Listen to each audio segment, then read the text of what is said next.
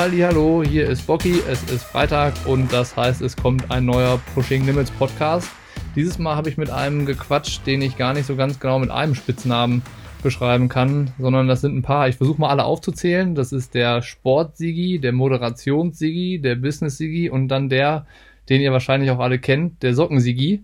Alex Siegmund von InSilence. Wir haben so ein bisschen über die zwei Jahre im Sockenbusiness gequatscht und wie das so ist, sich selbstständig zu machen, gleichzeitig aber auch noch irgendwie andere Projekte am Laufen zu haben und andere Einnahmequellen anzuzapfen, um seine Kohle zu verdienen, umtriebig zu sein, aktiv zu sein, zu arbeiten und bei allem, was dann da so irgendwie auf der To-Do-Liste steht, auch noch sehr ambitioniert Triathlon zu betreiben und da sportliche Ziele zu verfolgen, äh, zweimal die Challenge Rot unter neun Stunden deutlich gefinisht. Dann ist natürlich irgendwie das große Ziel der Ironman Hawaii, der auch in greifbarer Nähe ist. Aufgeschoben ist nicht aufgehoben. Äh, das heißt, äh, Alex ist einer, der ja, sich nicht nur offensichtlich gut selbst organisieren kann, sondern auch noch äußerst motiviert bei der Sache ist.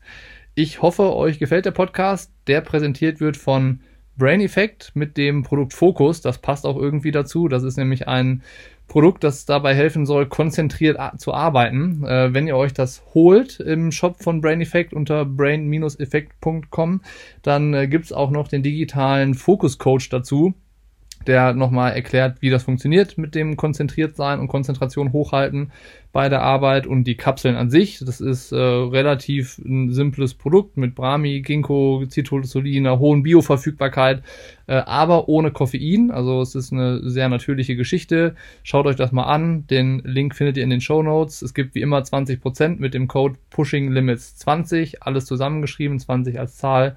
Und dann würde ich sagen, geht's jetzt los mit dem Podcast. Viel Spaß!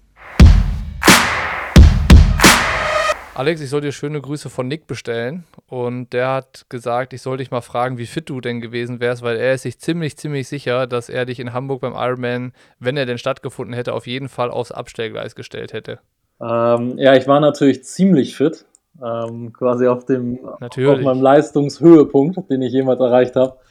Äh, nee, echt, echt schade. Also genauso schade wie ähm, der Fakt, ja, dass die ganze Saison irgendwie irgendwie ausfällt bis hierhin und wahrscheinlich auch noch deutlich länger ausfällt. Aber auf das Duell habe ich mich echt gefreut, weil sich das ja schon länger irgendwie zugespitzt hat. Wir waren ja im Anfang des Jahres schon zusammen in Norwegen, wir beiden, und hatten da ähm, mit Christian Blumenfeld und Gustav Iden geshootet. Und da haben wir ja auch schon viel über das, das Duell gequatscht. Und das hätte ich echt schon gerne mitgemacht.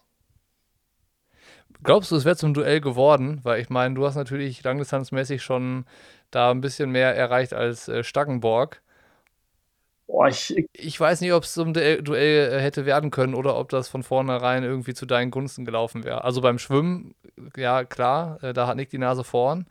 Aber gerade was du so in Rot schon abgeliefert hast, da die beiden Langdistanzrennen, ja, da hätte Nick äh, sicherlich sehr, sehr gut durch die Vorbereitung kommen müssen. Also ja. nicht, dass Nick mich jetzt hier irgendwie äh, dann, dann das nächste Mal darauf anspricht, dass ich ihn so schlecht mache. Also no offense gegen ihn, aber äh, es ist ja, wie es ist.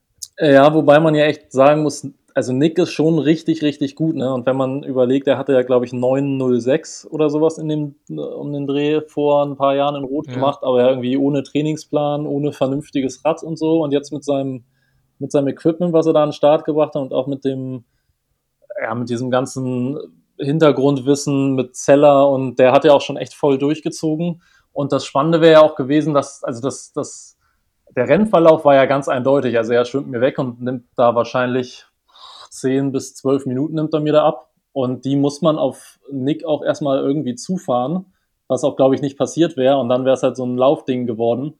Und da kann halt irgendwie alles passieren. Was, glaube ich, mir in die Karten spielt, ist, dass ich ja einigermaßen entspannt und ruhig bleiben kann und irgendwie meinen Stiefel so durchziehen. Und er ist, glaube ich, eher so eine Heizdüse, die sich irgendwie in, in so einen Nahkampf dann verwickelt, vielleicht auch schon auf dem Rad. Und das dann irgendwie in beide Richtungen ähm, ausgehen kann. Ähm, ja, wäre spannend geworden. Ich hoffe, dass wir können das irgendwie nächstes Jahr nachholen. Der Termin passt mir ja eigentlich ganz gut, weil es vor diesem ganzen, vor diesem Wahnsinns-Triathlon-Sommer ist, der dann ja immer irgendwann ansteht, was für ihn ja auch gilt. Also ich hoffe, das ist jetzt irgendwie ein Jahr nur aufgeschoben. Schauen wir mal, ich, ich äh, bin sehr, sehr gespannt, ob Nick den Weg an diese Startlinie jemals nochmal findet. Aber wenn, dann wird es sicherlich spannend auf jeden Fall. Aber das war natürlich jetzt nur so ein Einstiegsding. Ich habe mir eine andere Frage überlegt, weil du bist ja als Sockensigi auch bekannt. Eigentlich hätte ich zwei Fragen. die erste Frage ist, wie kam der Name Sockensigi zustande? Weil wenn ich mich richtig daran erinnere, wie ich davon das erste Mal so mitbekommen habe, war das auch so ein bisschen dem geschuldet, dass ja so ja der Sockensigi, ne, dass man das mal vielleicht so ein bisschen ähm, gesagt hat und dich damit vielleicht nicht ganz so ernst genommen hat, so am Anfang. So war das so irgendwie mein Empfinden, dass du das dann so ein bisschen auf die Schippe genommen hast so, und dann hier Sockensigi, jetzt zeige ich es euch mal.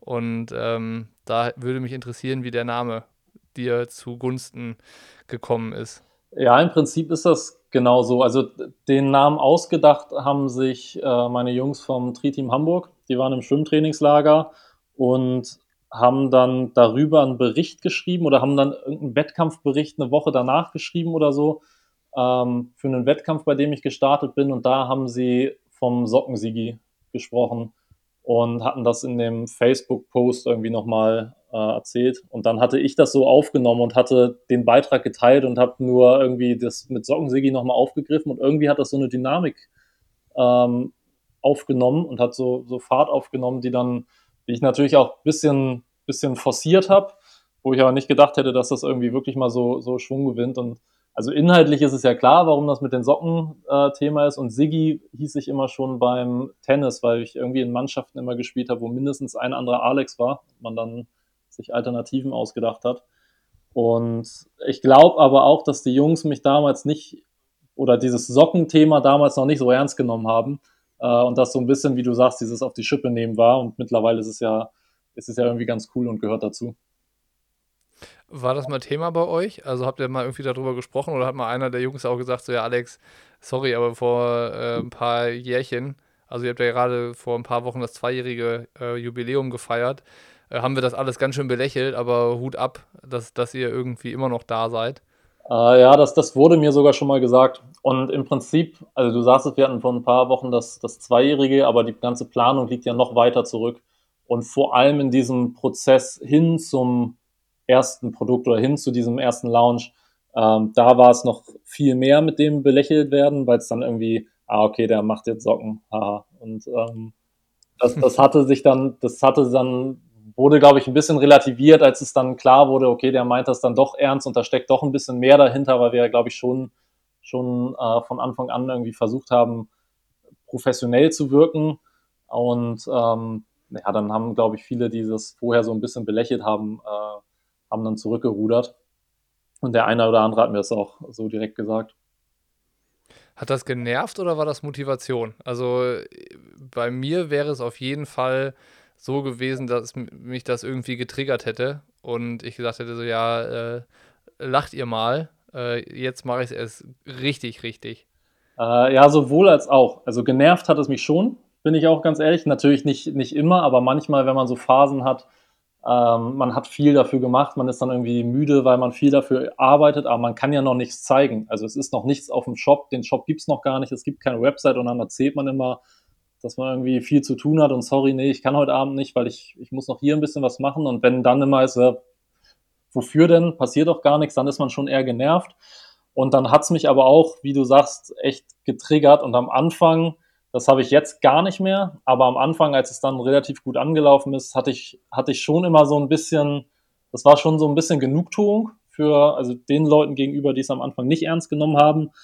Ähm, aber das war irgendwie eine Sache von ein paar Wochen, vielleicht von ein paar Monaten und seitdem ist die, die Motivation zum Glück eine ganz andere. Aber es war schon so, wie du sagst wenn ich jetzt so, ich meine, Max kenne ich so ein bisschen und mit dir habe ich ja deutlich mehr Kontakt und äh, Max dann immer mal wieder, so wenn es irgendwie kleinere, kleinere Dinge zu besprechen gibt oder so. Aber ihr be seid beide ja eher so, ja, handfeste Typen. Also ihr seid jetzt nicht so äh, Schnacker, so, weißt du, ihr seid jetzt nicht die, die beiden, die irgendwelche Luftschlösser bauen und dann keine Taten folgen lassen, sondern es ist dann schon immer irgendwie so lang alles besprochen, dass es dann an einem gewissen Punkt auch Hand und Fuß hat und dann weiß man auch, es ist verlässlich und es funktioniert dann, das, was man sich so vorstellt.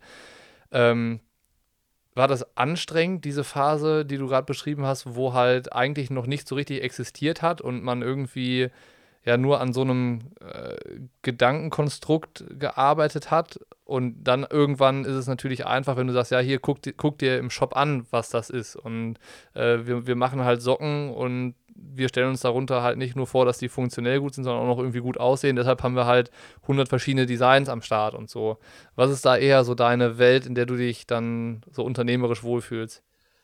Ähm, ja, es ist auf jeden Fall so, dass es am Anfang irgendwie mal, mal genervt hat, als wir einfach noch nicht diesen, diesen Shop hatten, weil man ganz häufig das Gefühl hatte, man kommt gerade gar nicht voran und teilweise geht man auch wieder zwei Schritte zurück, weil es dann am Anfang, also am Anfang hat man ja so eine Idee, wie könnte es aussehen und wo möchte man mit seiner Marke hin und wofür möchte man stehen, wie möchte man kommunizieren, also ist man eher irgendwie so die bunten, verrückten, wilden Jungen oder ist man, macht man von Anfang an so auf schick, edel ähm, und wir haben da ganz schnell unseren Weg irgendwie so für uns definiert.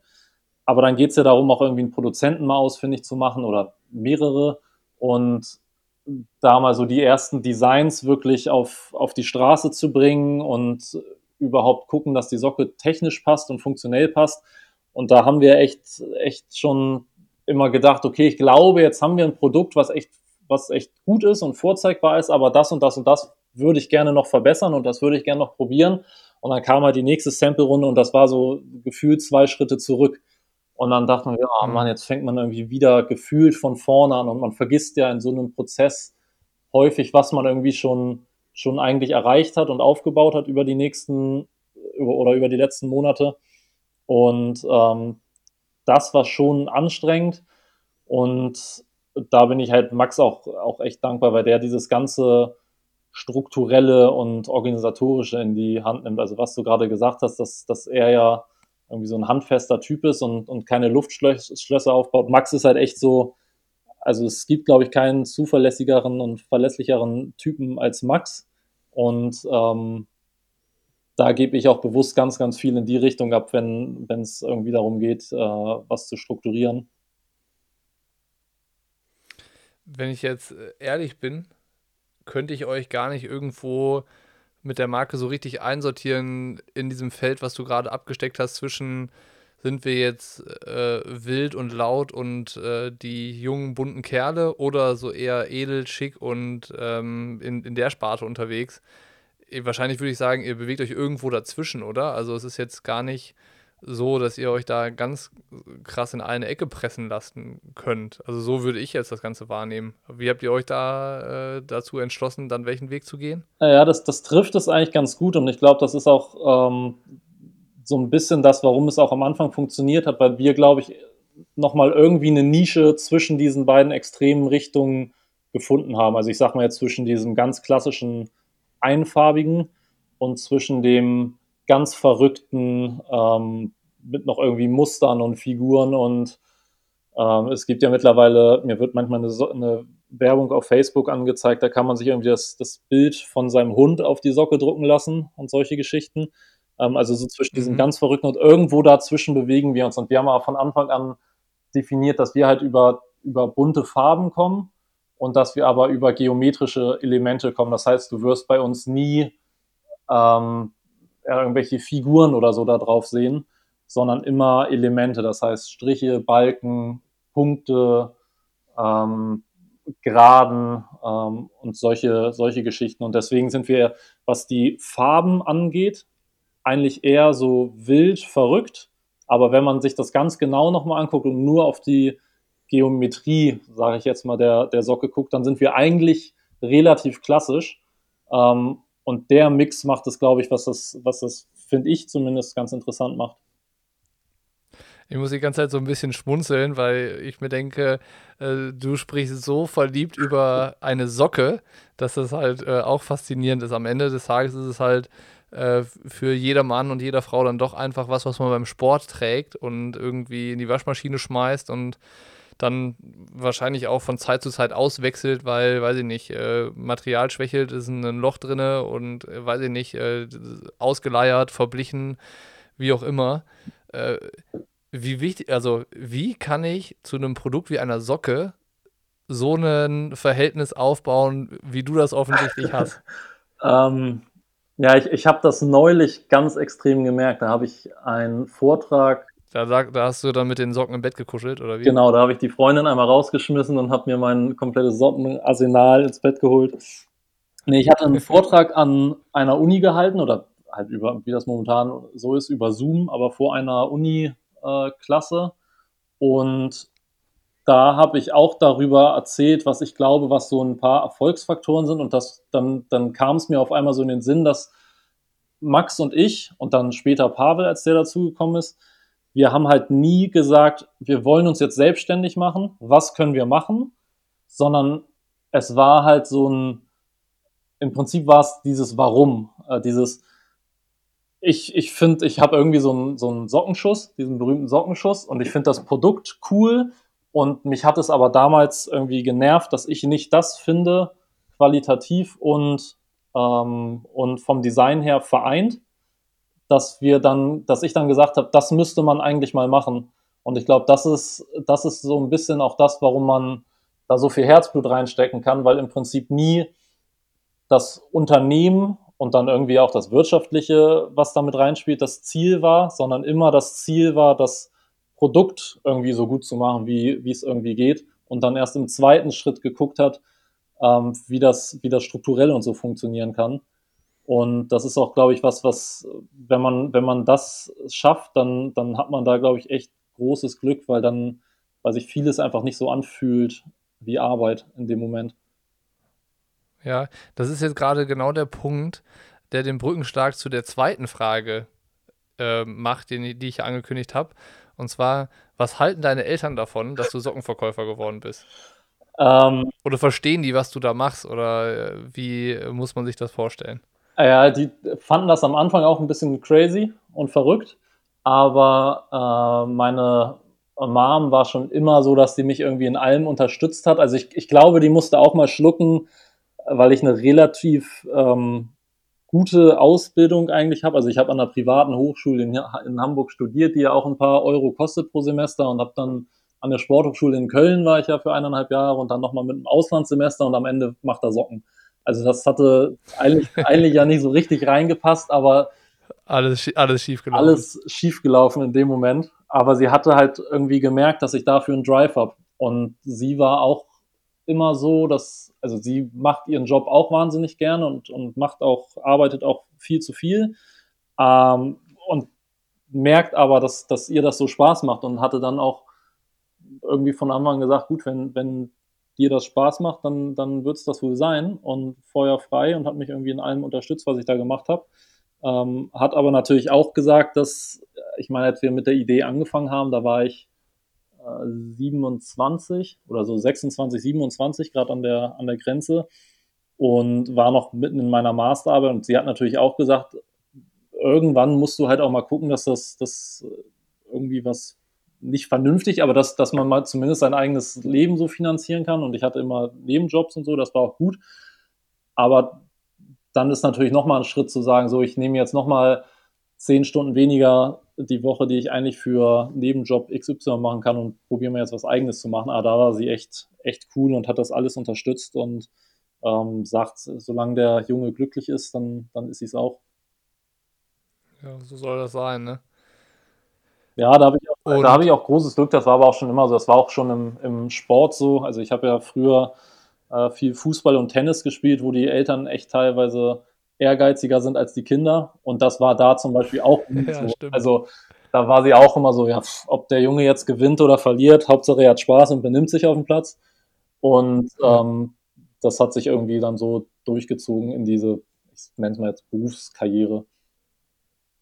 Hättest du vor, sagen wir mal, vielleicht drei Jahren, als vielleicht das so der Punkt war, wo du gemerkt hast, okay, ab irgend einem gewissen Punkt wird das konkret und äh, wir können daraus mal wirklich den, den Online-Shop an den Start bringen und eine Produktpalette irgendwie präsentieren. Hättest du damals gedacht, ja, wir sind auf jeden Fall länger als zwei Jahre dabei und schaffen es irgendwie über 10.000 Instagram-Follower irgendwie auf unsere Seite zu holen und so in der Szene verzahnt zu sein, dass gefühlt jeder dritte Triathlet ähm, mit einer Insider-Socke am Fuß durch die Gegend läuft oder Rad fährt? Oder ist es selbst so, dass du denkst, okay, zwei Jahre ist auch für mich eine Überraschung.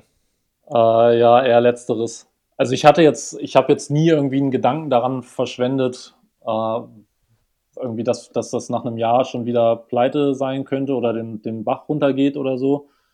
Ähm, Aber die Entwicklung, die wir jetzt genommen haben, das hätte ich so nicht gedacht, weil man, weil man ja auch ganz realistisch sein muss mit den Startbedingungen. Also keiner von uns kommt irgendwie aus der, aus der Textilindustrie. Also keiner von uns hat irgendwie viel Vorerfahrung, was das angeht. Wir hatten keinen externen Geldgeber oder so, sondern haben das irgendwie alles mit einem echt minimalen Budget so äh, an den Start gebracht. Und da denkt man natürlich nicht, dass man, äh, dass man dann in der kurzen Zeit sich dann doch schafft zu etablieren. Ähm, vor allem, weil ich ja auch vor drei Jahren auch noch nicht so richtig in dieser Triathlon-Szene drin war, gefühlt. Und dann äh, ging das irgendwie alles so, so Schlag auf Schlag und es kamen natürlich auch viele Dinge, die konnte man jetzt nicht wirklich planen und nicht wirklich voraussehen und da, da hat sich irgendwie viel, äh, viel so gefügt.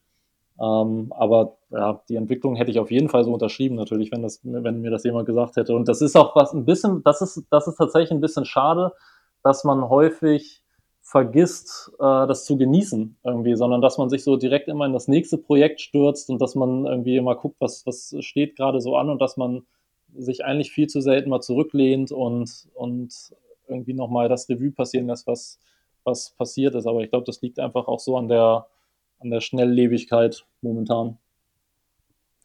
Ja, man ist halt so im Rush irgendwie, ne? Und dann ist ja auch häufig, gibt es eigentlich zwei Probleme. Das eine ist, wenn, wenn man Möglichkeiten hat, äh, ist es wahrscheinlich äh, mit das Schwierigste, zu denen dann Nein zu sagen, was man halt tun müsste, um auch mal den Moment zu haben, wo man mal durchatmen kann und vielleicht alle äh, fünf auch mal gerade sein lassen kann. Und dann das, was halt die Selbstständigkeit mitbringt, diese Freiheit, die man sich ja eigentlich erhofft dadurch, dass man halt nicht vergessen darf, die auch dann zu nutzen. So, ne? Und dass man dann nicht die äh, Selbstständigkeit irgendwie plötzlich als Abhängigkeit dann so definieren, dass sich das halt dann eher dann anfühlt, als ist man da so ein bisschen äh, drin gefangen. Man muss halt immer etwas tun. Ich glaube, das ist das, was dann das Ganze so an diesen Punkt bringt, den du gerade so beschrieben hast, dass es dann unheimlich schwer wird, den, äh, diesen Punkt zu erwischen, wo man halt einfach mal sagt, eigentlich ist doch gerade alles ganz schön geil, wie es ist. Ähm, lege ich mir erstmal eine Woche irgendwie hin und genieße das Ganze. Ja, ja, das stimmt schon. Das, das wirst du ja wahrscheinlich selber gut genug kennen, wenn man das jetzt mal auf deine, deine Arbeit bei Pushing Limits bezieht. Dann hast du irgendwie gerade ein Projekt fertig, also sei es jetzt mal die Autokinotour in Rot. Und ich weiß, wahrscheinlich hast du den Abend noch irgendwie genossen, aber wahrscheinlich warst du schon wieder, ich kenne dich ja jetzt auch ein bisschen und wahrscheinlich hast du schon wieder 15 neue Spinnereien im Kopf und neue Videoprojekte und neue Ideen und den neuen Blog schon irgendwie halb vorformuliert im Kopf. Ähm, da muss man wahrscheinlich lernen, dass man einfach mal, mal die, die Projekte so ein bisschen erstmal hinten anstellt äh, und mal ein bisschen im Hier und Jetzt lebt. Das stimmt, ja. Ja, und eigentlich ist es ja, wenn man ehrlich ist, wahrscheinlich äh, noch nie einfacher gewesen, als diesen Sommer im Hier und Jetzt zu leben, weil sonst war es ja echt so, dass man so ein bisschen durch den äh, Sommer gepeitscht wurde und jedes Wochenende woanders und ein Event hat das andere gejagt und man hatte da halt tatsächlich gar keine Zeit mehr mal kurz durchzuatmen oder so eine ja, Verschnaufspause zu machen. Und ich habe gestern mit dem Nils Frommold lange drüber gesprochen. Der hat das eigentlich ganz geil formuliert. Äh, ist auch in einem Podcast dann drin. Ähm, der hat gesagt, er sieht dieses Jahr gar nicht so als verlorenes Jahr an, sondern halt eher als ein gewonnenes weil er halt jetzt für die Zukunft arbeiten kann, dass er zum Beispiel viel länger noch seine Karriere vielleicht betreiben kann, weil er aktuell halt so trainieren kann, dass er das Verletzungsrisiko minimieren kann, weil er halt nicht ganz so an diesen Peaks irgendwie sich bewegen muss. Und der, der schmale Grad, den so ein Profi ja treffen muss, wird in diesem Jahr so ein bisschen breiter. Und ähm, das fand ich halt auch, eigentlich auch ein ganz geiles Bild, weil es halt irgendwie sich so, so richtig positiv anhört. Und äh, das lässt sich halt so übertragen. Ne? Also sozusagen, ja, dann ist es halt dieses Jahr vielleicht mal der Moment, wo nicht so viel äh, Wachstum oder was auch immer stattfindet, aber es ist mal so ein Konsolid Konsolidierungsjahr, heißt es so? Richtig ja, ausgesprochen? So, so weißt du, wo man, ich habe es auch gerade versucht zusammenzureimen, aber ich glaube, das war richtig wo man halt, wo man sich mal findet mit dem, was man da eigentlich macht. Weil das ist ja auch immer die Herausforderung, wenn man halt irgendwie so, wird euch auch so gehen, zwei, drei Jahre da macht und tut. Äh, es gibt wahrscheinlich auch immer wieder den Punkt, wo man sich so ein bisschen an seine, seine Grundsätze erinnern muss, ne? Ja, und vor allem hatte man jetzt auch mal die Zeit, äh, so ein bisschen mal Sachen und Projekte voranzutreiben, die irgendwie seit einem halben Jahr oder jetzt mittlerweile seit einem Dreivierteljahr, also in der Anfangs-Corona-Zeit dann zum halb, auf, äh, für ein halbes Jahr auf dem, auf dem Zettel stand und immer in dieser Prioritätenliste nach hinten gerutscht wurden, weil dann doch immer noch was, was äh, wichtiger war. Und wir haben dann zum Beispiel endlich mal unsere neue Website gemacht. Das ist halt sowas, das war schon längst überfällig und die, das, die alte Website ist uns so ein bisschen über den Kopf gewachsen, weil durch die Vielzahl der Designs zum Beispiel, die konnte man gar nicht mehr so richtig abbilden. Aber dann ist man in diesem Alltagstrott und findet immer noch irgendwas, was wichtiger ist und hier noch was wichtiger und nee, jetzt am Wochenende ist die nächste Messe und da ist, da ist hier noch mal was und da noch mal was. Und das war schon dann, dann ganz spannend und ganz, ganz schön eigentlich, dass wir es geschafft haben, gar nicht in so ein, so ein Loch zu fallen und zu sagen und äh, im Prinzip jedes Wochenende einmal traurig aus dem Fenster zu gucken, weil die nächste Messe gerade abgesagt wurde, sondern zu sagen, okay, dann versuchen wir jetzt Strukturen zu schaffen, die es uns helfen, dass dieses, dieses Baby, von dem ich immer spreche, so ein bisschen erwachsener zu machen und irgendwie auf stabilere Füße zu stellen. Was muss passieren, dass In Silence auch nach vier Jahren, also sprich in den nächsten zwei Jahren, dabei bleibt und wir spätestens dann irgendwie nochmal quatschen können? Was ist, muss es einfach so weitergehen, wie es ist? Oder was muss passieren? Also ich glaube, ganz wichtig ist, dass, dass man sich irgendwie treu bleibt und dass wir ähm, die Grundsätze, die wir haben, dass wir die irgendwie beherzigen und, und weiterhin danach arbeiten. Das heißt, wir sind, wir sehen uns zum Beispiel als Sockenunternehmen.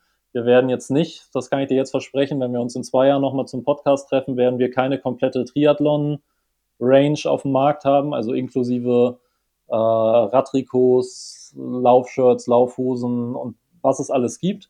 Also vielleicht immer mal wieder so als Highlight, so wie wir es jetzt quasi auch schon haben, mit so ein bisschen, ich sage dazu mal Merchandise, also wenn wir jetzt über Shirts und Caps reden, aber wir sind im Herzen halt, sehen wir uns eine, als eine Sockenmarke und wenn es jetzt darum geht, was, was müssen wir machen, um, um dann nach vier Jahren immer noch erfolgreich zu sein, dann gibt es, glaube ich, noch viel, was man in dem Bereich bewegen kann und ein bisschen was, was jetzt dieses Jahr noch kommt, ein bisschen was, was nächstes Jahr kommt, was alles irgendwie zu uns passt, was aber nochmal vielleicht einen neuen Markt erschließt oder eine, eine Marktposition nochmal noch mal festigt. Und ähm, ich glaube, in, in, das ist so eine Richtung, die wir, die wir da einschlagen wollen. Ja, wenn wir jetzt schon so offen und ehrlich darüber sprechen, ich versuche einfach mal zu fragen, äh, aber ich äh, vermute mal, es gibt eine eher schwammige Antwort. Aber du kannst mich auch gerne von einem anderen, äh, von, von, du kannst mich gerne vom Gegenteil überzeugen. Wie viel Socken muss man verkaufen, damit ihr davon leben könnt? Uff. Ähm, jetzt hast du den falschen Ansprechpartner, weil Max könnt ihr das wahrscheinlich sagen und ich nicht. Ähm, also das ist, das ist jetzt keine Ausrede, dass ich es dir nicht sage, aber natürlich ist es so, dass wir mit dem Produkt eher über Masse gehen müssen. Also es ist bei einem Verkaufspreis von 18 bis 16 Euro, ähm, ist das ja relativ logisch, vor allem wenn man dann guckt, was da natürlich alles noch von abgeht und ein Büro bezahlt werden muss und wir jetzt zu dritt sind, äh, mittlerweile auch fast alle auf Vollzeit. Ähm, aber ich, also ich würde dir im Zweifel eine, eine Zahl sagen, aber die habe ich gar nicht selber so, so im Kopf, weil ich ähm, die Finanzen zum Glück für uns alle nicht mache. Das hört sich so an, als äh, wäre die Rollenverteilung ziemlich klar bei euch. Aber was ist denn deine Rolle? Ah, ganz schwer zu definieren irgendwie. Und das ist, das ist auch das Spannende. Also grundsätzlich ist es so, dass ähm, wir fast alles also fast alle machen irgendwie alles, aber dann ist es doch, doch ganz klar abgegrenzt. Also zum Beispiel dieses, dieses Finanzthema mache ich ganz klar nicht. Also wenn du mich jetzt fragst, wie viel Umsatz wir letztes Jahr gemacht haben, würde ich in die Röhre gucken. Also das kann ich dir wirklich nicht sagen, Hand aufs Herz. Und was meine Rolle ist, also ich, ich, ich bin schon der, der irgendwie das meiste Triathlon-Know-how hat und damit hergehend natürlich irgendwie Produkt-Know-how. Das heißt, was muss ein Produkt können?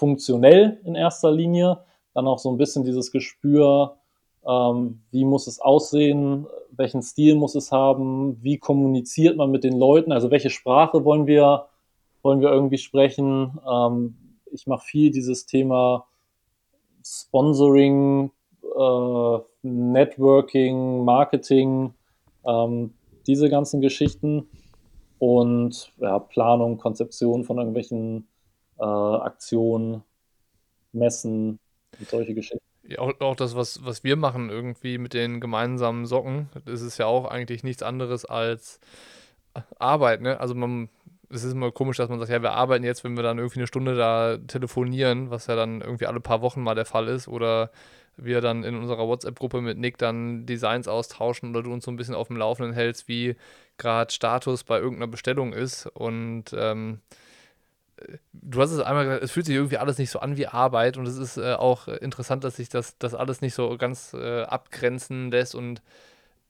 es ist immer witzig, wenn man gefragt wird, was ist denn deine Arbeit und man muss tatsächlich dann so weit ausholen, wie du es gerade getan hast, weil es sich nicht definieren lässt. Das, das ist verrückt und lustig und äh, auch irgendwie bemerkenswert. Ja, mein Lieblingsbeispiel zum Beispiel ist, ähm, ich war letztes Jahr Lauftrainer bei einem äh, Laufcamp auf Fuerteventura in Plachitas. Und also ich möchte jetzt nicht so weit gehen, um Gottes Willen, dass ich sage, das war Arbeit. Aber natürlich spricht man da irgendwie mit den, mit den Camp-Teilnehmern und natürlich kommt das Gespräch auch irgendwann auf, auf Socken und ähm, Görkeman war der, der, der Campleiter und natürlich hat der das auch so ein bisschen teilweise mal forciert. Und am Ende war es halt so, dass, dass relativ viele von den Camp-Teilnehmern am Ende die Socken bei uns bestellt haben und ich sehe immer mal wieder die Namen in dieser in der Bestellliste auftauchen und habe da irgendwie Kontakte geknüpft in unterschiedlichste Richtungen und deswegen hat das schon irgendwie einen beruflichen Kontext, aber natürlich gehe ich jetzt nicht hin und sage, ich, ich war jetzt äh, zwei Wochen beruflich auf, auf Fuerteventura. Aber so verschwimmen halt extrem diese, diese Grenzen zwischen Arbeit, Freizeit, Training ähm, und, und was da, was da alles dazugehört.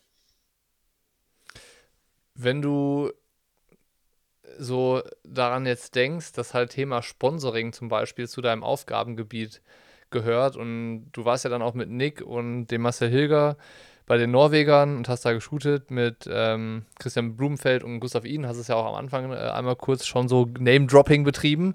Ähm, bist du dann in der Situation mehr Fan oder tatsächlich so, ähm, ja, nennen wir es mal Unternehmer oder, oder weiß ich nicht, Abgesandter, Sponsoring-Abgesandter der Firma in Silence? Oder wie ist das dann, wenn du da bei denen bist? Ist es dann so, geil, hier mit den Jungs rumzuhängen und ich bin schon eher Fanboy? Oder in welcher Rolle bist du dann da unterwegs?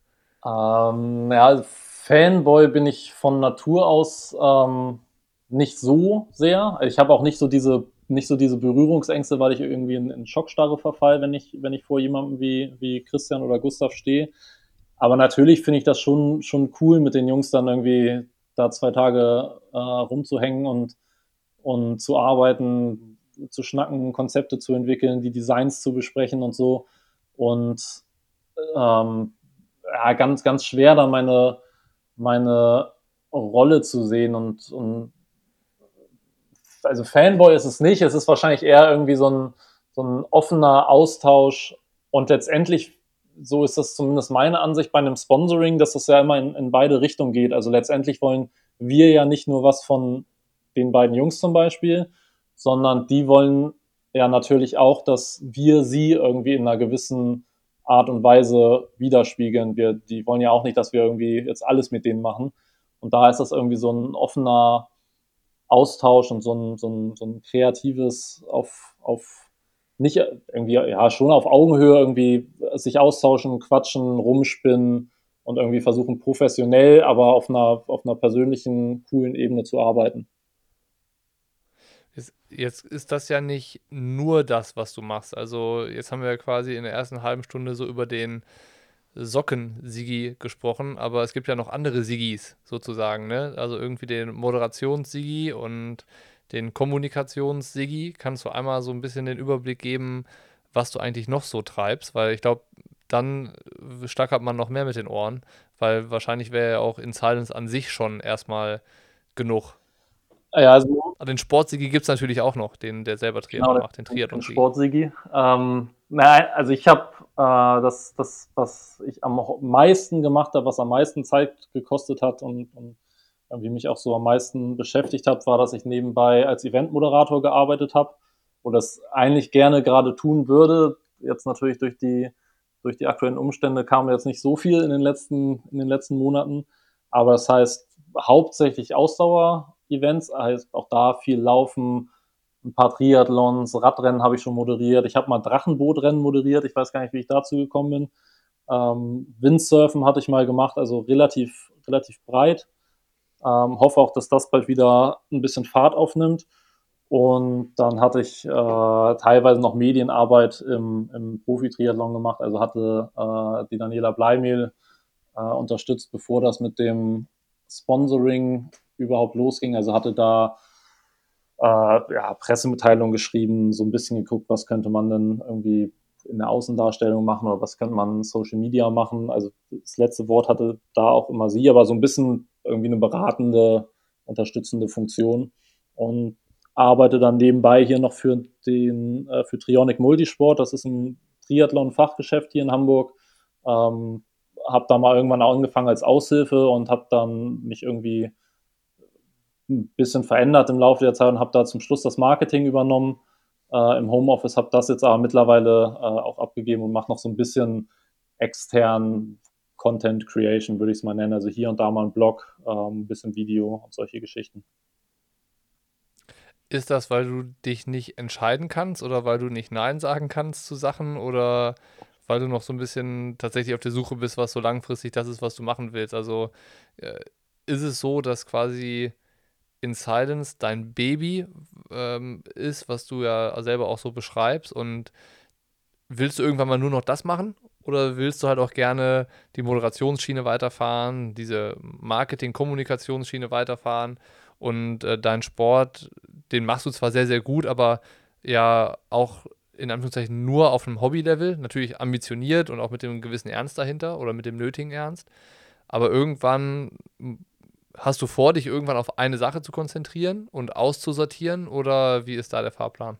Ja, ich bin auch schon ein bisschen dabei. Also in Silence kam im Prinzip von den ganzen Themen, die ich jetzt angesprochen habe, mit als letztes dazu.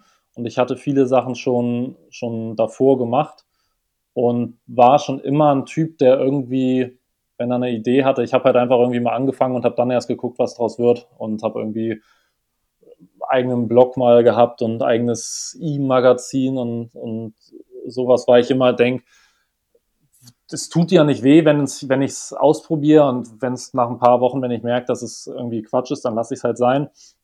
Und deshalb kamen halt relativ viele unterschiedliche Aufgaben. Und ich bin jetzt dabei gewesen, so im letzten Jahr hier und da mal was, was runterzuschmeißen, weil es dann zeitlich einfach nicht mehr funktioniert hat.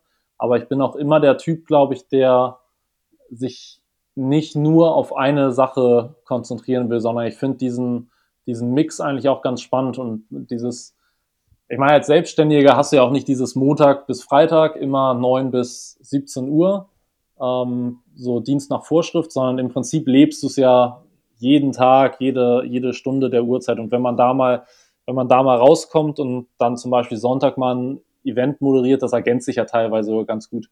Und ähm, das ist sowas, was mir, was mir tierisch viel Spaß macht. Aber natürlich ist es da in Zukunft so, dass ich nicht, nicht jeden Sonntag irgendwo dann noch um 7 Uhr an irgendeiner Start- und Ziellinie stehen will, sondern dass man sich da vielleicht so ein bisschen mehr auf die Highlights konzentriert und das mehr und mehr, dass das in Silence einfach immer mehr Priorität bekommt und dass man dann so ein bisschen sich die, die Highlights in den anderen Bereichen raussuchen kann.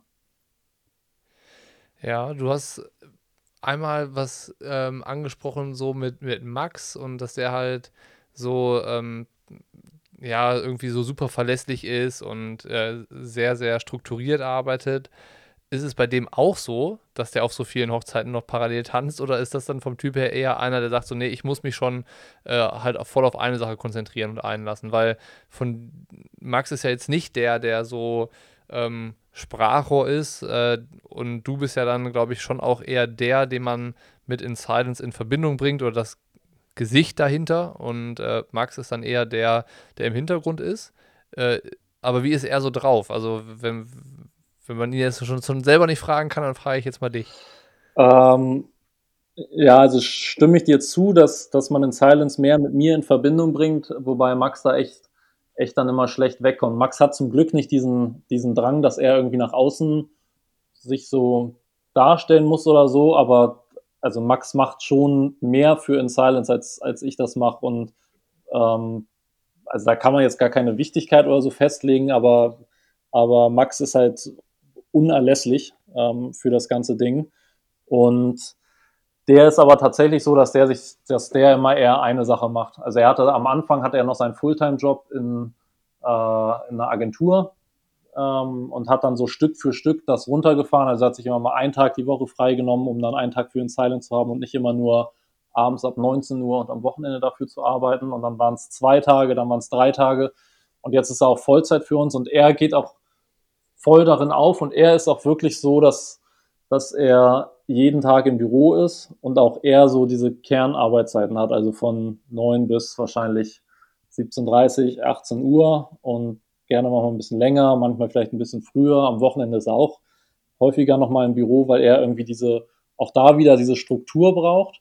Und ich bin eher derjenige, der immer hier zwei Stündchen macht, dann auch gerne nochmal laufen geht, dann äh, nochmal eine Stunde zu Hause macht, dann vielleicht mal ins Büro fährt. Und er ist eher dieser der irgendwie, ein, also bei ihm gibt die Arbeit den, die Struktur des Tages vor und ich baue es halt irgendwie alles so da drum. Ähm, also auch da sind wir, sind wir komplett unterschiedlich. Eigentlich ja auch interessant, ne, dass es dann durch diese Gegensätze auch irgendwie funktioniert. Also du sorgst fürs Chaos und das ist ja wahrscheinlich auch das, was dann häufig äh, Prozesse irgendwie beschleunigt.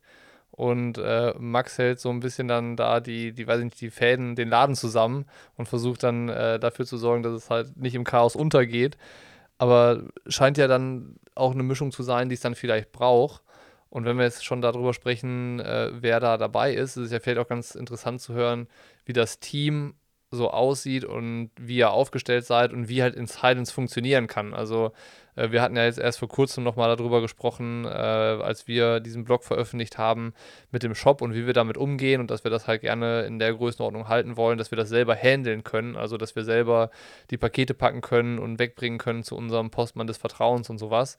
Und über den Punkt seid ihr ja hinweg. Ihr habt euch ja irgendwie entwickelt und aufgestellt und mich würde das interessieren, wie dieses Setup von Insidens aussieht. Also vielleicht kannst du da noch mal so ein bisschen Licht ins Dunkel bringen. Ja, gerne. Also das angefangen hat es mit Max und mir. Wir haben damals, als wir die Idee gehabt haben, auch noch zusammen gewohnt und haben das ganze Ding dann gestartet und haben es äh, durchdacht und irgendwie rumgesponnen.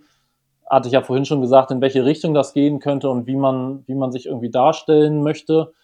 Und dann verbinden wir schon irgendwie relativ unterschiedliche Seiten und Aspekte, aber was wir zum Beispiel gar nicht abbilden konnten, war dieses ganze grafische. Und da meine ich jetzt gar nicht nur die Sockendesigns, sondern auch eine Logoentwicklung. Wie soll unser Logo aussehen? Was für Schriften wollen wir benutzen? Ähm, wie schafft man es, eine einheitliche Struktur zu haben? Also, dass irgendwie sich ein Sockendesign vielleicht auch noch auf einer Cap widerspiegelt und die Elemente vielleicht wieder auf den Flyer mit übertragen werden und dass das Ganze noch im Social Media Feed irgendwie zu erkennen ist und auf der Website und auf allem, was man irgendwie so nach außen spielt. Also dass es nicht so Kraut und Rüben ist, sondern dass, dass es irgendwie ein einheitlicher, ein einheitlicher Weg zu kommunizieren ist.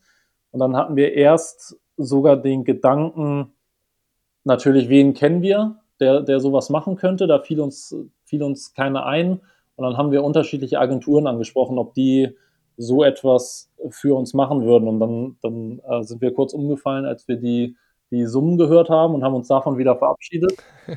und ähm, haben uns dann auf die Suche gemacht nach jemandem, der halt genauso verrückt ist wie wir und sagt, er braucht jetzt nicht seinen Stundensatz, den er sonst in irgendeiner Agentur aufruft, sondern er glaubt irgendwie mit an diese Idee und an die Vision und kann gut mit uns und kommt quasi mit ins Team und trägt dann kein finanzielles Risiko, aber zumindest dieses Risiko in An- und Abführung, dass er da Zeit umsonst reinsteckt und am Ende ähm, scheitert das ganze Projekt und dann, dann war es irgendwie ein Versuch, aber es ist nichts bei rausgekommen.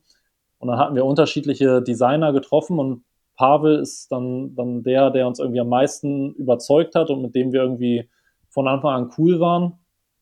Und der ist dann mit ins Team gekommen. Das heißt, das Gründerteam besteht eben aus Max, Pavel und mir. Und dann war es echt so, deswegen musste ich auch so lachen, als ich neulich deinen dein Blog gelesen habe, äh, dass dann natürlich dieses ganze Chaos mit Verpacken, mit äh, zur Post bringen und so, das habe ich ja alle, auch alles durchgespielt. Und wie gesagt, wir waren im, ähm, das war bei uns dann auch noch im Wohnzimmer, also das, das war als solches nicht mehr zu erkennen.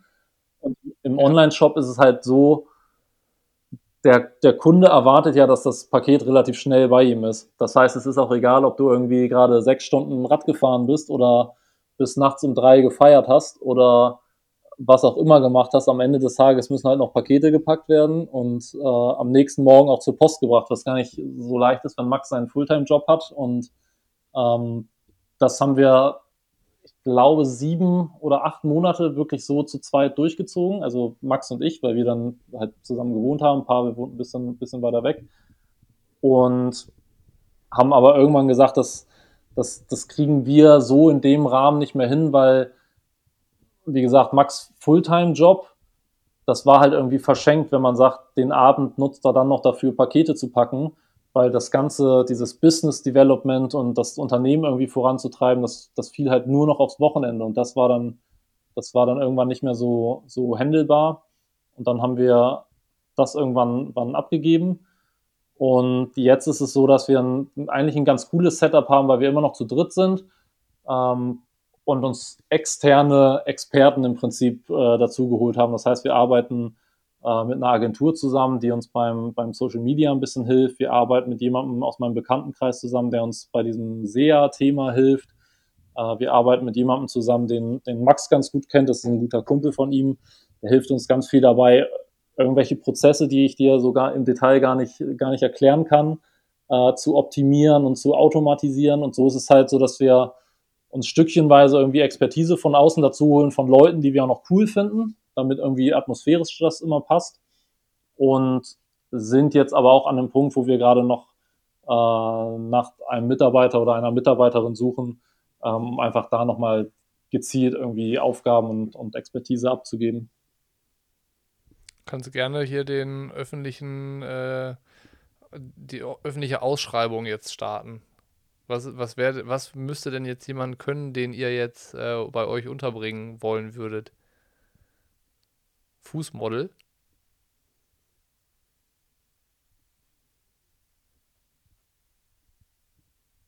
Also habe ich dich gerade nicht ganz verstanden. Aber ich, ich reime es mal zusammen. Hatte, ähm, ja. ja. wir suchen jemanden im Prinzip für den, für den äh, Vertrieb, weil wir unseren Vertrieb im Prinzip auf unterschiedliche Säulen stellen. Das, das eine ist natürlich der Direktvertrieb, das heißt über unseren Online-Shop. Das andere ist aber äh, was ich auch ganz, ganz wichtig finde, äh, stationäre Händler zu beliefern. Und ähm, da geht es dann einfach darum, so ein bisschen um Akquise, um Betreuung, ähm, um coole Sachen auch mit den Händlern zu machen. Das heißt nicht nur, äh, hier habt ihr unsere Socken und, und nach uns die Sinnflut, sondern irgendwie ja, einfach eng zusammenzuarbeiten und dieses ganze Thema Messen zum Beispiel auch zu organisieren, ähm, abzuwickeln und solche Geschichten. Ähm, also wer da Lust hat, wer idealerweise schon, schon irgendwie ein bisschen Erfahrung im, im Vertrieb hat, feel free. Und wer, also müsste der oder diejenige in Hamburg sein oder ist das dann eigentlich auch ortsunabhängig, wenn das wahrscheinlich ja auch ein Job ist, mit dem man dann ja unterwegs sein muss? Ja, idealerweise haben wir für uns gesagt, dass das schon in Hamburg sein, sein sollte, weil ja auch, also ich finde mal, dieser direkte Kontakt ist halt auch das, was es ausmacht. Äh, das wirst du ja bestätigen können. Ich meine, du arbeitest irgendwie mit einem sehr, sehr guten Buddy von dir zusammen und da ist es, geht es ja auch gar nicht immer nur um das Arbeiten, sondern auch um, um das Miteinander. Und da finde ich schwer, ja. irgendwie so eine, so eine Beziehung in An- und Abführung über tägliche Zoom-Calls und Telefongespräche abzubilden. Also das wäre schon das, das bessere Szenario, wenn er, in, er oder sie in Hamburg wäre. Ähm, ist jetzt aber nicht in Stein gemeißelt interessanter Punkt, den du da ansprichst mit dem, ähm, dass man einerseits so mit, mit einem Buddy zusammenarbeitet und wahrscheinlich, egal für wen, der da dann dazukommt, es halt super schwierig ist, in so ein äh, Konstrukt sich da reinzufühlen oder da, weiß ich nicht, sein, sein, sein Punkt oder sein, seine Rolle zu finden, seine Aufgabe zu finden, äh, weil natürlich auch nach außen immer so dieses Bild existiert, das sind, das sind ja alles Kumpels hier. Und nur wenn man dann miteinander arbeitet, ist man ja nicht automatisch auch Kumpel. So, weißt du, dieses Verhältnis ist ja schon so speziell und besonders und halt auch über Jahre ja gewachsen, die nichts mit Unternehmungen und miteinander arbeiten zu tun haben, sondern irgendwie mit anderen Erlebnissen. Von daher äh, ganz spannender Punkt, an dem ihr da so steht. Also wenn ich so drüber nachdenke und ich müsste jetzt überlegen, wie müsste die Person sein, die vielleicht bei Pushing Limits mitarbeitet, boah, dann müsste ich relativ lange grübeln, um beantworten zu können, wie der oder diejenige sein müsste, damit das auch funktioniert und passt, ne? Weil du willst ja dann auch nicht, dass das jemand ist, der so austauschbar wird, dass man dann nach drei Monaten oder nach der, weiß ich nicht, Probezeit von sechs Monaten sagt, ja, nee, hat nicht gepasst, ciao, jetzt kommt der nächste. Ähm, ganz interessant. Also ich komme gerade irgendwie ins Grübeln.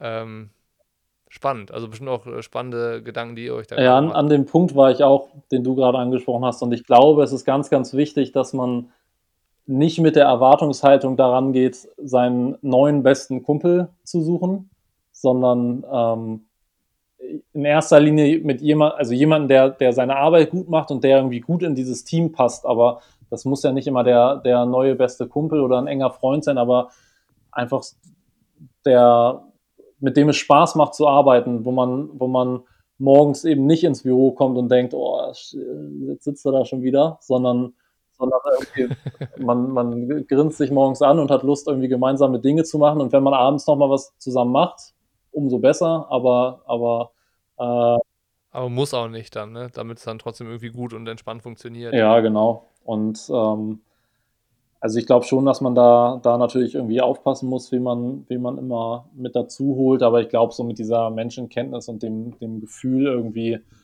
ähm, sollte das klappen. Aber natürlich ist das jetzt nochmal irgendwie so ein neuer Abschnitt und, und spannend, das jetzt auch nochmal mitzuerleben.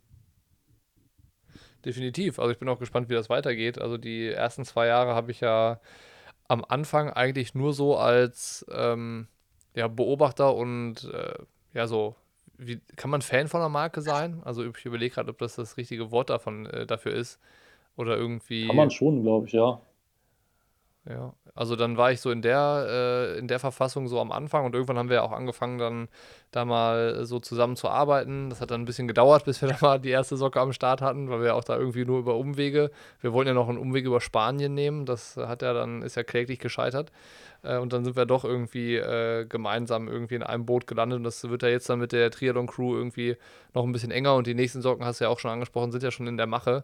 Da kommen ja die Hit- und Lit-Paare dann nicht, nicht mehr in allzu langer äh, Entfernung.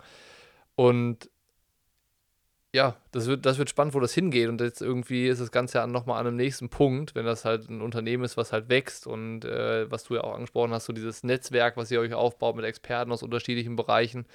Äh, alles ganz, ganz spannend und eigentlich müsste man dann wirklich schauen, dass man vielleicht in, in so einem Rhythmus, der nicht kurz ist, sondern vielleicht wirklich so in so einem Jahresrhythmus, mal immer wieder miteinander quatscht und so einen Podcast vielleicht dann äh, in Jahresfrist wiederholt, um dann mal zurückzuschauen, was hat sich eigentlich nach Jahr zwei innerhalb von Jahr drei dann verändert, weil entweder ist es ja so, dass es dann alles ziemlich schnell geht, stelle ich mir so vor, oder wir sprechen äh, in einem Jahr wieder und es ist alles noch so, wie es jetzt auch war. Weißt du, dass es halt dann äh, relativ viele Ideen und Baustellen gibt, aber man halt auch nicht genau weiß, wo ist jetzt der Ansatz, wo klinken wir uns ein und wie machen wir weiter. Also das wird spannend. Ich würde aber auch gerne jetzt noch den Bogen spannen, weil wir haben angefangen mit dem Sportlichen und ich würde auch gerne noch mit dem äh, sportlichen Sockensigi enden, dem sportlichen Sockensigi, also dem Sportsigi enden. Und äh, da ist so ein bisschen mir im Ohr geblieben, als wir vor zwei Wochen in Hamburg waren oder drei Wochen, oder sind wir Donnerstagabend mit der Görke Group gelaufen und du warst nicht da. Und dann äh, hieß es auch, haben wir natürlich gefragt, wo ist eigentlich Sockensigi? Und da hieß es auch, ja, der ist gar nicht allzu häufig hier da dabei. Und da wollte ich mal fragen, was da los ist. ähm, ja, Schande über mein Haupt.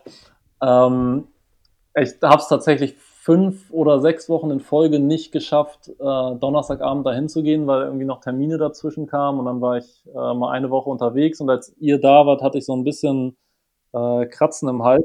Angst. Angst, Angst einfach. Äh, pure Angst ja, ich habe es dann ja irgendwie geschafft, das Duell mit, äh, mit Staggenburg dieses Jahr dann, dann zu verhindern. Dann wollte ich nicht noch am Donnerstag das darauf ankommen lassen. Ähm, naja, das ist jetzt sowas, das ist fest im, im Kalender eingetragen.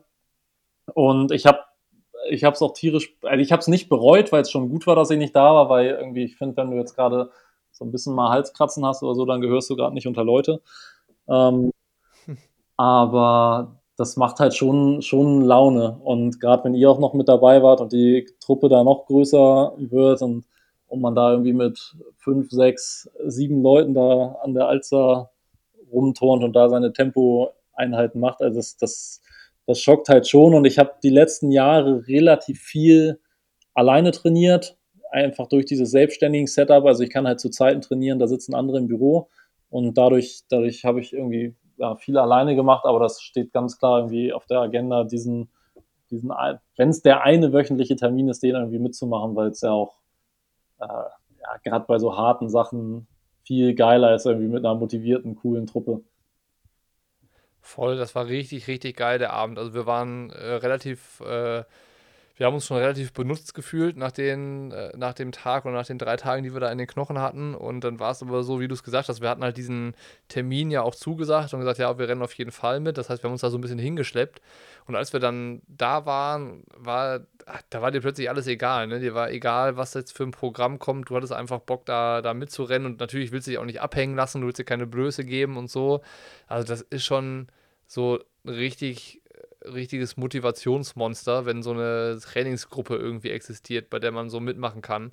Also, das ist auf jeden Fall hängen geblieben. Ja, und, und vor allem geht es ja nicht nur darum, irgendwie die Intervalle zu laufen und dann verabschiedet sich jeder in, in alle Himmelsrichtungen, sondern, also Nils hatte mir das ja auch noch erzählt, dass er euch irgendwie, Treffen ist ja bei ihm immer im Vordergarten, was ich sowieso schon sensationell finde, dass der, dass der Coach mit äh, Frau und Kind dann sich seine Athleten auch im Prinzip noch nach Hause holt. Das ist ja alles andere als selbstverständlich. Und er hatte mir dann auch erzählt, dass ihr, ähm, dass er sich irgendwie verabschieden musste, weil er, glaube ich, auf, auf seinen Sohnemann aufpassen musste und die, seine, seine Freundin musste irgendwie noch zum Airport oder so und ihr wart eineinhalb Stunden später noch da.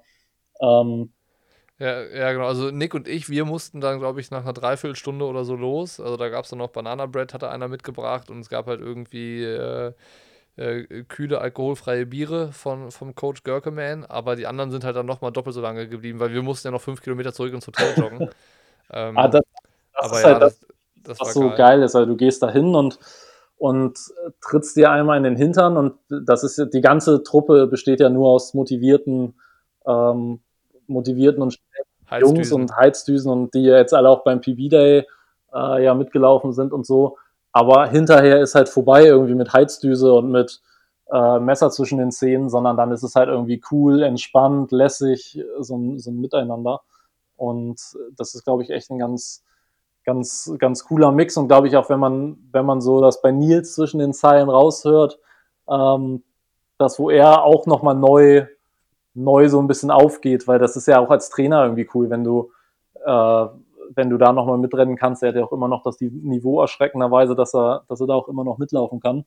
Und wie coole, smarte Leute noch hast, mit denen du, denen du halt nicht nur Pläne schreibst, sondern mit denen du dann auch noch irgendwie ein Bierchen trinken kannst und mit denen es cool ist.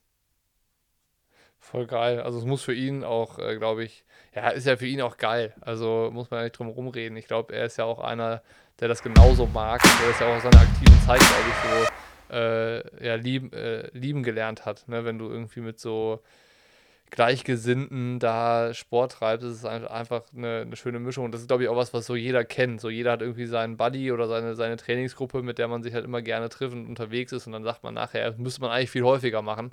Und in den allerwenigsten Fällen klappt es dann ja auch regelmäßig. Das ist ja in Hamburg schon einmalig dass es tatsächlich irgendwie wöchentlich stattfindet. Aber wo geht deine sportliche Reise hin? Also ähm, ich habe noch im Ohr, dass irgendwann mal der Ironman Hawaii das ganz große Ziel ist. Ja, das hatte ich jetzt eigentlich für dieses Jahr äh, geplant. Also eigentlich war ja Hamburg geplant und ähm, Nick war ja so ein bisschen skeptisch, was seinen Hawaii-Platz anging. Von daher hatte ich ja quasi noch einen, einen Rolldown gut. Und na, eigentlich wollte ich dieses Jahr nach Hawaii, nachdem ich letztes Jahr zum ersten Mal da war, aber eben nicht als, als aktiver Sportler, sondern irgendwie in anderen Rollen. Und das hat mich schon echt angefixt, muss ich sagen. Also ich hatte vorher eigentlich, eigentlich war ich nicht so heiß auf Hawaii, weil ich immer eher die Fernsehbilder kannte, wo dann diese riesigen Age Grouper Gruppen ähm, auf, dem äh, auf, dem, auf dem Highway gefahren sind. aber wenn du mal da warst, ist das schon geil und ich will da auf jeden Fall mal hin. Was, jetzt werde ich es wahrscheinlich nächstes Jahr irgendwie in Angriff nehmen. Also den, den Platz für Hamburg habe ich umgeschrieben und will da auch gerne, gerne ein gutes Rennen machen. Und so, solange mir das noch so Bock macht, irgendwie neben dem ganzen Beruflichen nochmal irgendwie vernünftig und ambitioniert zu trainieren, so lange werde ich es machen und das ist zum Glück noch der Fall. Und dann gucke ich mal, wo die Reise hingeht. Was wäre dein ultimatives Jahr 2021? Gerne kannst du nochmal jetzt über alle Bereiche hinweggehen, dass wir nochmal auch jetzt äh, abschließend hören, welche Sigis es eigentlich äh, alles gibt. Und äh, dann würde ich auch sagen, haben wir so viel von einer Person gehört wie selten in einem Podcast, also so viele unterschiedliche äh, Perspektiven und Rollen. Ähm, das muss man dann auch erstmal verarbeiten. Und ich würde gerne von dir jetzt nochmal wissen, äh, was würdest du dir für jeden Sigi, den es gibt, für nächstes Jahr wünschen? Ähm, ja, dann fangen wir mal mit, mit dem Moderationssigi an.